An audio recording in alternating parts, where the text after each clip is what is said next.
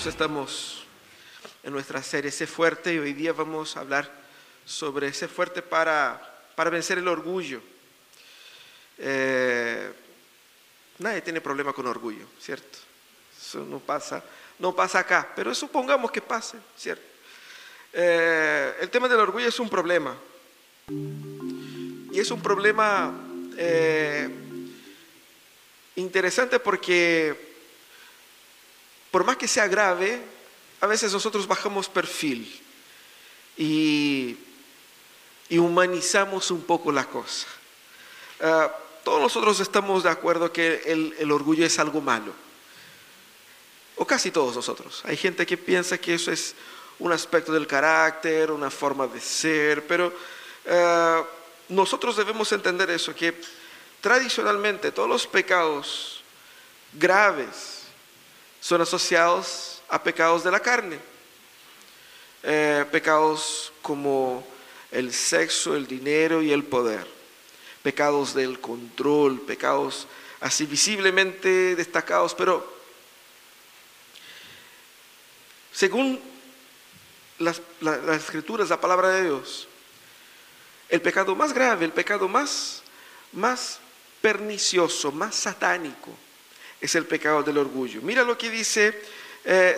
Lewis. C.S. Lewis dijo, según los maestros cristianos, el vicio esencial, el mal más terrible es el orgullo. La falta de castidad, la ira, la codicia, la ebriedad, tales cosas son meros pecadillos en comparación. Fue a través del orgullo que el demonio se convirtió en demonio. El orgullo conduce a todos los demás vicios. Es el estado mental completamente anti Dios. Cuando nosotros pensamos en cosas así, podemos decir, quizás está exagerando, quizás aquí como que se tomó una licencia poética, pero de verdad el, el orgullo en el corazón tiene efectos destructivos que por una serie de razones nosotros bajamos perfil. Primeramente, una de las razones por las que el orgullo es mm, destructivo es el carácter netamente competitivo del orgullo. Porque, ya, pongamos los otros pecados. La gente se junta para pecar juntos, ¿cierto? O, o aunque haya algo de competición entre una cosa y otra, pero no es como el orgullo, porque el orgullo es esencialmente ser más que el otro. En otra parte, se sigue diciendo que el orgullo es competitivo por naturaleza, porque cada vez demanda más y más poder.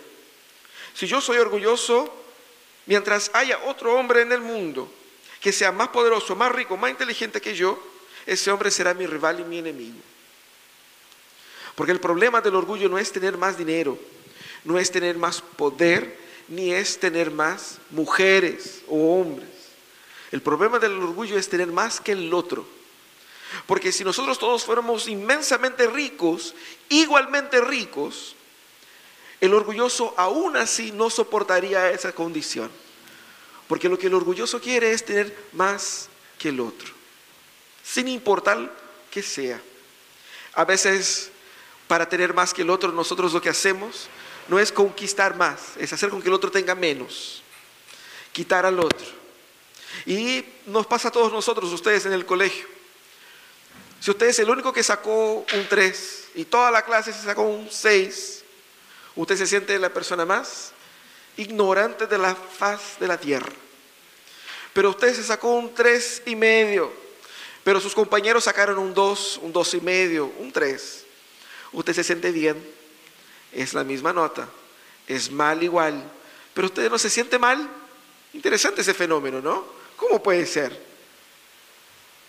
Porque el orgullo necesita del otro y necesita ser mejor que el otro, superior al otro.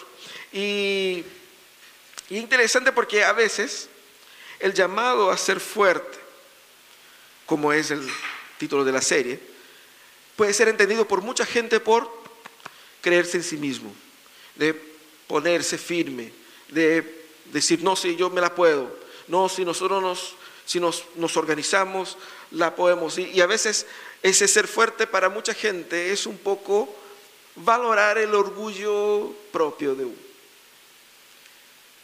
Nosotros debemos entender que bíblicamente ser fuerte es ser humilde. Ser fuerte es ser consciente de su miseria. Porque el orgullo no es nada más que una ilusión.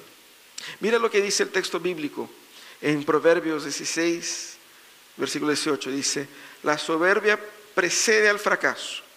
La arrogancia anticipa la caída. La soberbia precede al fracaso y la arrogancia anticipa la caída. La Biblia de las Américas utiliza una traducción más literal del texto que dice así, delante de la destrucción va el orgullo y delante de la caída la altivez de espíritu. El texto bíblico aquí, ese versículo, eh, es un proverbio. Y los proverbios son, son frases de sabiduría que utilizan de una metodología de una repetición para dar énfasis. Aquí en el caso, él utiliza una repetición de la misma idea, pero con otras palabras. Afirma en la primera sentencia que lo que precede a la destrucción es el orgullo.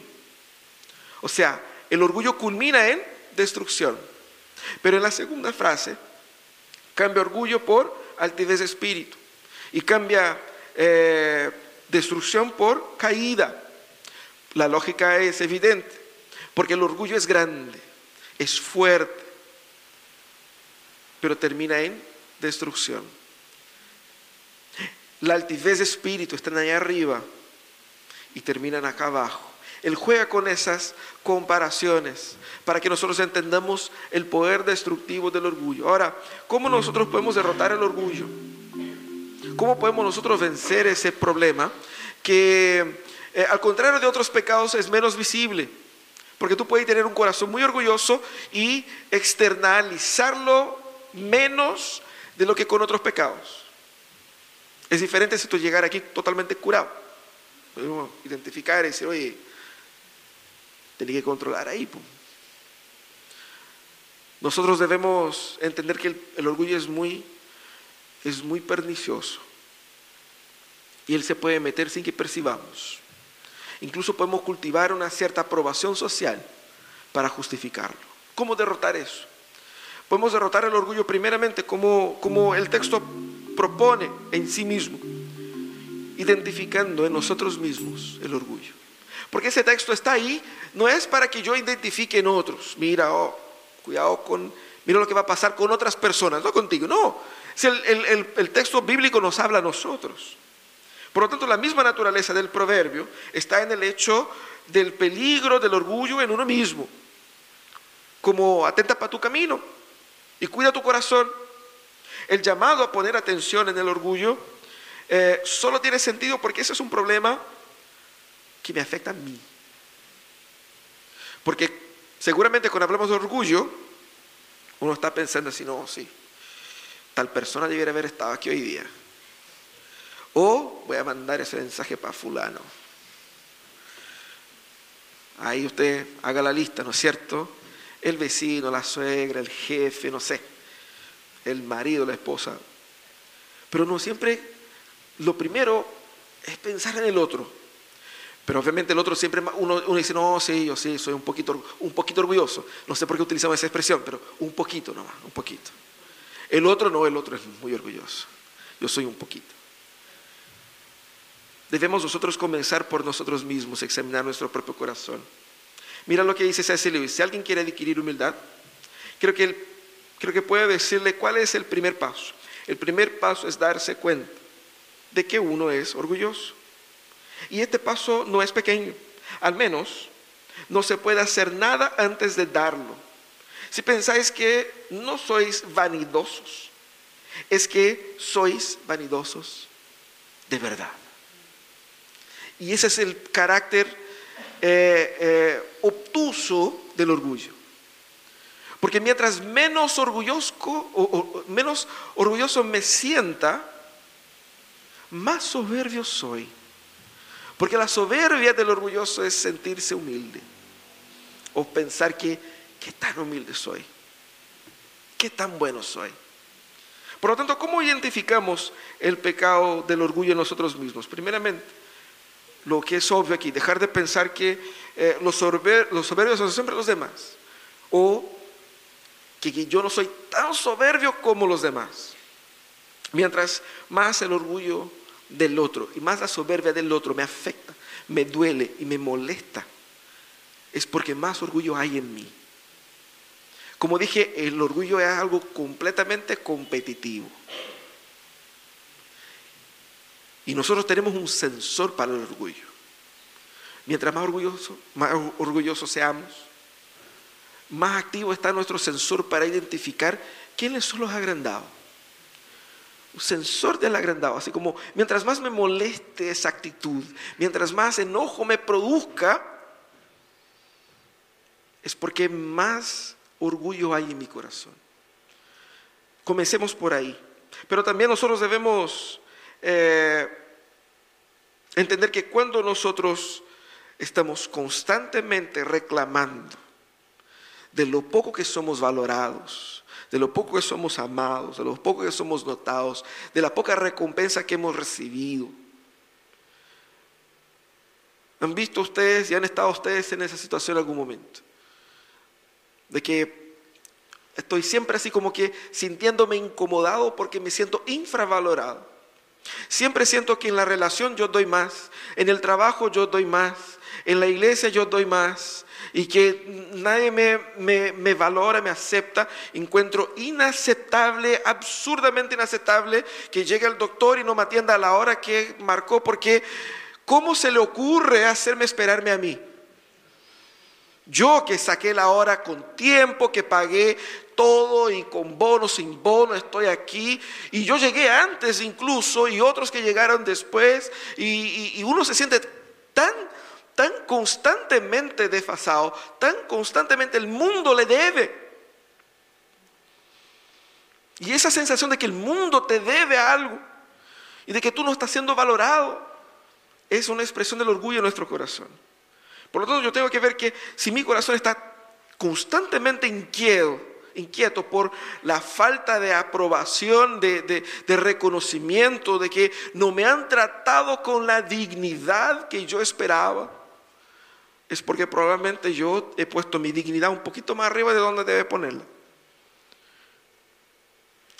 También, cuando uno al conversar, al hablar, uno está hablando de cualquier cosa y la persona tiene que meter, no, sí, porque yo, yo, yo tengo un perro, no, si yo tengo dos. ¿Se han visto eso, no? Y de repente uno va a conversar con la persona y eh, todo se trata de la persona. Sus problemas son los más grandes, sus logros son los más importantes. Y lo que ella ha sufrido ha sido lo más terrible. Ni Cristo en la cruz ha sufrido tanto como él o ella. Y nadie se ha sacado tanto la mugre como esa persona. Nadie ha sido tan eh, dedicado como ella. Y uno va en la conversación, uno va sacando. Y todos los temas son yo, yo, yo, porque mi problema, porque mi lucha, porque mi eso, porque mi familia, porque yo, porque yo, porque yo. No hay ninguna instancia, ninguna puerta para escuchar al otro. Escuchar al otro y aceptar lo que el otro diga. Porque uno está escuchando al otro y está pensando, no, porque, pero yo también hice eso. No, ¿sabe qué? Un día yo fui al sur, no, si yo también fui al sur. No, si yo fui a Chillán, ah, no, si pasé por ahí también. No, y yo fui después por Chillán y por eso, y no sé qué, y yo fui tal parte. Eh, eh, eh, es algo sutil que normalizamos, pero eso es pecado, es orgullo. Y de igual manera, eso es una forma también de indiferencia al otro.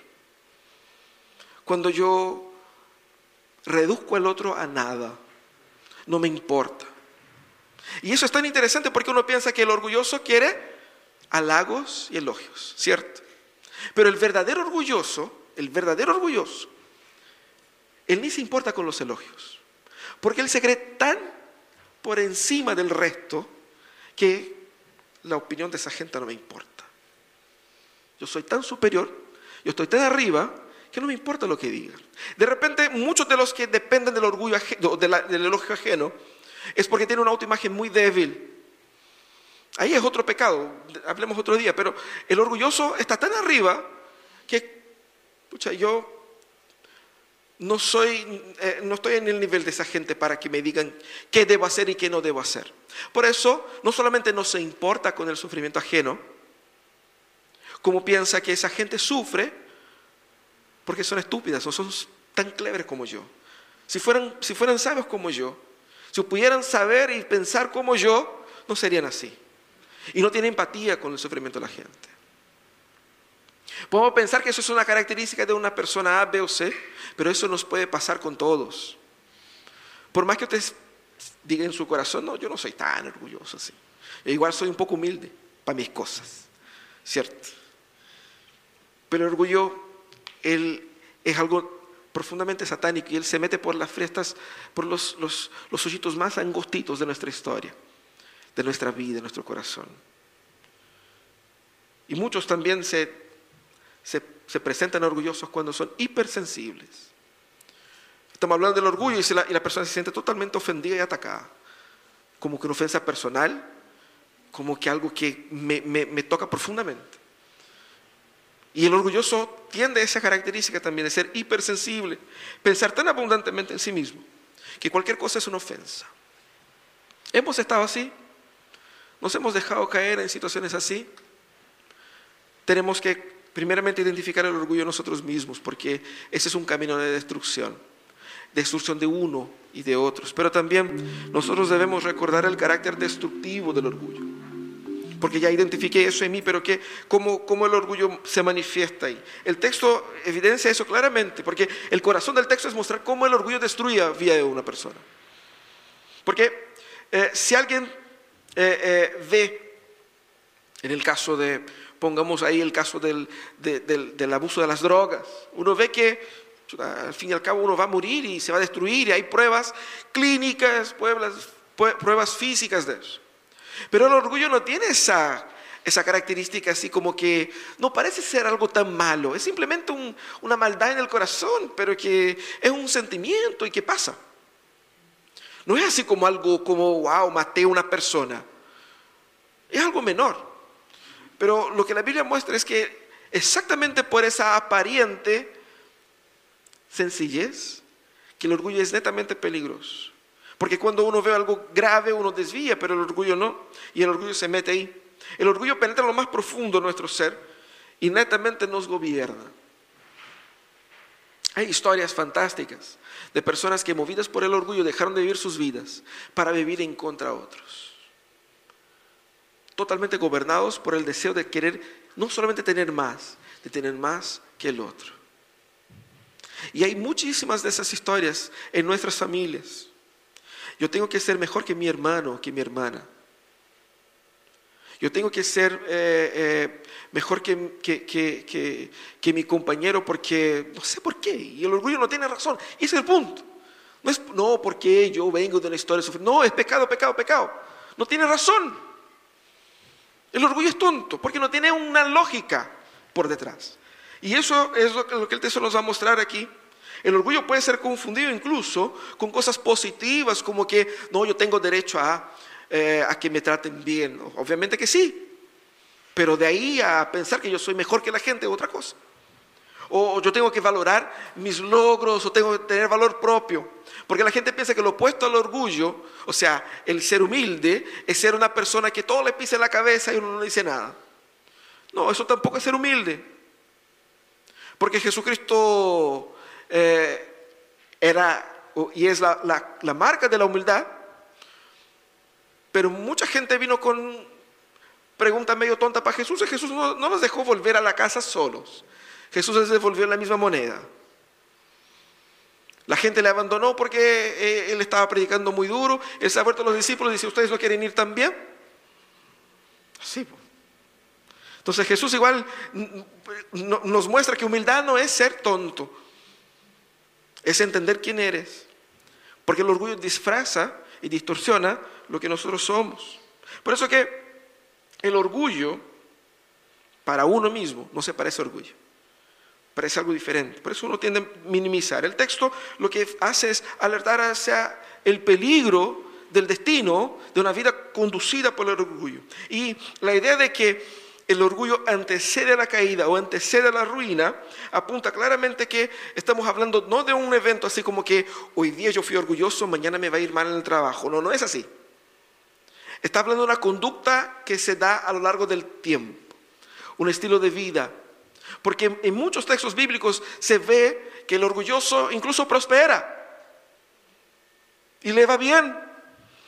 Y uno dice, esa persona por por ser orgullosa, por ser manipuladora, logró tener un aumento de sueldo y yo trabajando aquí humildemente a mí me han pasado atrás. Y uno dice, Señor, eso ni siquiera es justo. Pero la esperanza del Salmo es demostrar que, no, camau, camau, la historia no termina. La historia no termina. Y el texto va a mostrar en que la pretensa grandeza de la, de la soberbia la, inmensa construcción, ese edificio que se muestra, y esa es un poco la idea de la palabra aquí, soberbia y orgullo, algo que es suntuoso, el que se cree grande, el que se cree importante, el que se, el que se cree imponente, será destruido. Y el contraste es grave, o sea, lo grande pasó a nada. Y después dice, el que se cree arriba, el espíritu altivo, el que cree que está por encima de todos, que vuela por sobre todos, caerá en el suelo. El texto destaca ese contraste eh, ahí entre la, la imagen creada por uno en su cabeza, la imagen pecaminosa en el corazón de uno, sobre uno mismo, contrastada con la realidad del final de sus obras. Y es interesante porque si yo no considero el carácter destructivo del orgullo. Lo tendré al orgullo de un pecadillo, de un pet pecado, ¿cierto? Mi pecado pet. Lo tengo aquí, lo cuido, lo, lo guardo, le doy de comer, le compro comidita rica, ¿cierto? Sabro food. Lo mantengo, lo guardo, lo protejo. Es malo, pero es mío. Si nosotros no somos atentos al, impacto del, orgullo en nuestro corazón, el orgullo puede destruir nuestro matrimonio, el orgullo puede destruir nuestra carrera profesional, el orgullo puede destruir nuestras amistades, el orgullo puede alejarnos de nuestros parientes. Y vaya que nosotros podemos decir que hay muchos parientes que están distantes de nosotros porque no los soportamos por orgullosos. ¿Sí o no? Pasa. Pero Sabemos que el orgullo es malo y recordamos sus efectos, pero ¿cómo nosotros nos libramos de él? El texto claramente nos dice que lo que antecede la ruina es el orgullo, pero hay algo muy interesante. Es en la ruina donde Jesús nos encuentra. Ese camino nosotros ya lo hemos pasado. Y no solamente es una advertencia para que no pasemos por ahí, pero es una advertencia para que no pasemos por ahí de nuevo. Porque nadie puede levantar la mano y decir, nunca he sido orgulloso en mi vida y nunca he tomado decisiones porque he creído superior a los demás. Nunca. Es en la ruina donde Jesús nos encuentra. Y solamente el Evangelio nos puede traer salvación porque la solución para el problema del orgullo no es portarse bien. Porque tú no eres capaz de portarse bien librándose del orgullo si es que Cristo no transforma tu corazón. Y para Cristo transformar mi corazón, primeramente yo tengo que reconocer que yo ya estoy en la ruina. Y encontrarme con Jesucristo en la ruina, en la miseria, en la destrucción, después de haber pasado por el camino del orgullo, llegué a la quiebra. Es así, caídos, postrados, destruidos, que Cristo nos alcanza. Y Cristo no nos acepta por nuestra buena moral o por nuestra humildad. Cristo no demanda humildad para que entremos en el cielo. Pero Cristo llama a los orgullosos a que se arrepientan, a que lleven sus vidas destruidas a Él, para que sean restauradas en Cristo. Y es interesante porque a veces no queremos llevarle esos fragmentos de miseria moral a Jesús. Queremos llevar a Jesús algo mejorcito, ¿cierto? O sea, ¿cómo voy a llegar con nada, con todo destruido? Quiero llevar a Jesús así como que al menos con, un, con la ropa limpecita, para pasar piola, para que yo tenga el orgullo de decir que el sacrificio de Jesucristo, al menos en mi caso, no fue tan costoso. Yo no le costé tanto a Jesús. Costó caro la sangre de Jesús, pero porque ustedes son muy pecadores. Yo no, no, soy tan pecador así. Yo me he portado más o menos bien. No soy la mejor persona del mundo, pero soy una persona más o menos. Así que he pasado. No, sí, es exactamente lo que Dios quiere que nosotros entendamos. Yo no, nosotros no somos personas que están así como más o menos mal o más o menos bien. Nosotros estamos en el camino de la destrucción. Nosotros debemos llevar a Jesús nuestras vidas destruidas. Nuestros caracteres, caracteres, nuestro carácter manipulador, orgulloso, arrogante, soberbio. Y decir, Señor, eso es lo que yo soy. Líbrame de mí mismo, porque yo me estoy autodestruyendo a cada día, a cada decisión. Por lo tanto, la cruz es ese recuerdo constante de mi miseria. Tengo que llevar a la cruz mi miseria y recordar en la cruz mi fracaso. Porque en la cruz es donde mi orgullo fue crucificado. Solo la cruz puede borrar el orgullo de mi corazón. Solo la cruz puede cambiar a un ser humano orgulloso en un ser humano humilde. No buenas prácticas, no una, serie de, de, meditación y de portarse bien y de... No, ni siquiera muchos castigos, porque hay gente que pasa por muchas pruebas y sufre mucho y después de tanto sufrir está peor. Como que además de orgulloso, está con rabia, viene con otros pecados. Uno piensa que el, el castigo sana, ¿no? A veces no. Solo Cristo sana, solo Cristo transforma. Y la cruz de Cristo es la muestra de que mi, orgullo fue crucificado ahí. Esa cruz es mía. La cruz es el recuerdo de que yo no soy mejor que nadie. De hecho, soy peor de lo que yo pensaba. Y Dallas Wheeler va a decir algo muy interesante. Que él dice, cuando alguien hable mal de ti, ayuda a esa persona a recordar que Dios sabe cosas peores a tu respeto. Y aún así, te ama. Nadie puede hablar tan mal de ti que sea peor de lo que Dios ya sabe sobre ti. Por lo tanto, Él no dijo eso, pero sería como bájate del pony, ponte ahí, ¿cierto? Más humildecito porque no eres para tanto. Menos drama.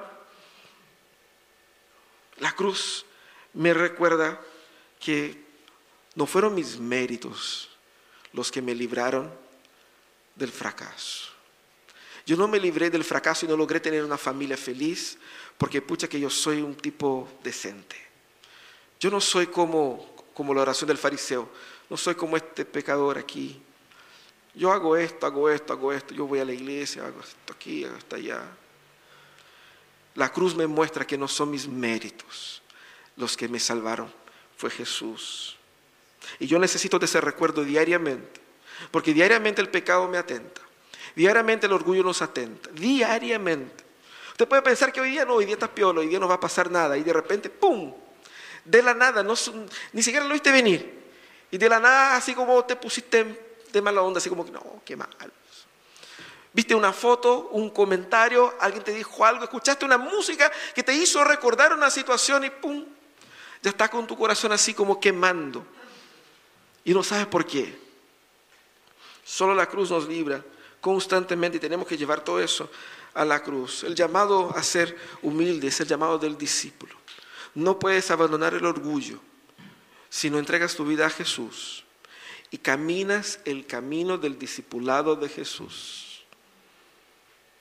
Jesús mostró eso lavando el pie de sus discípulos. Él dijo que si yo que soy grande, y no es que yo me crea grande, yo soy grande, yo inventé todo eso. Yo les inventé a ustedes. Si yo que soy grande, me humillo y me lavo los, lavo los pies a ustedes, mucho más ustedes. Y Jesús estaba dando el tono, la altura. La altura, ustedes deben ser grandes o suficientes al punto de lavar el pie de los demás.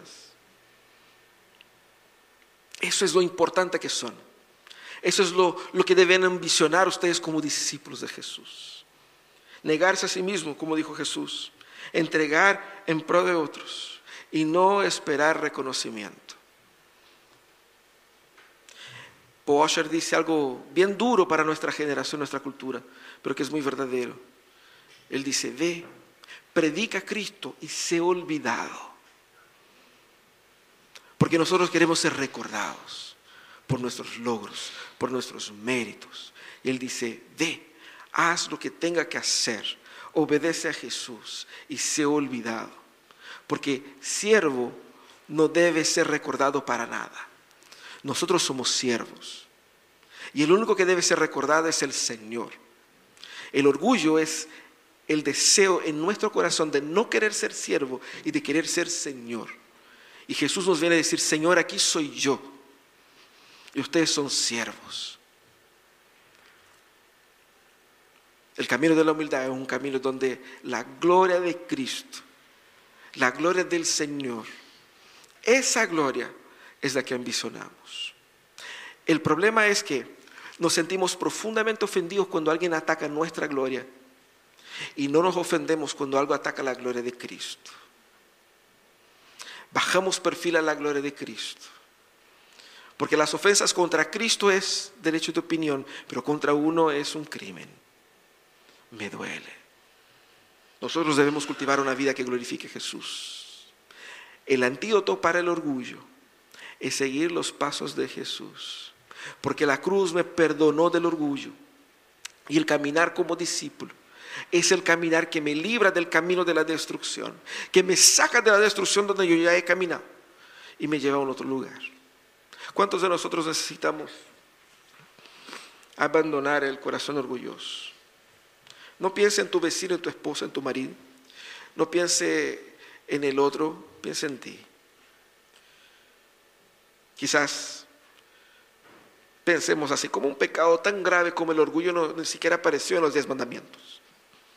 ¿Cierto? No matarás, pero no dice, no seas orgulloso.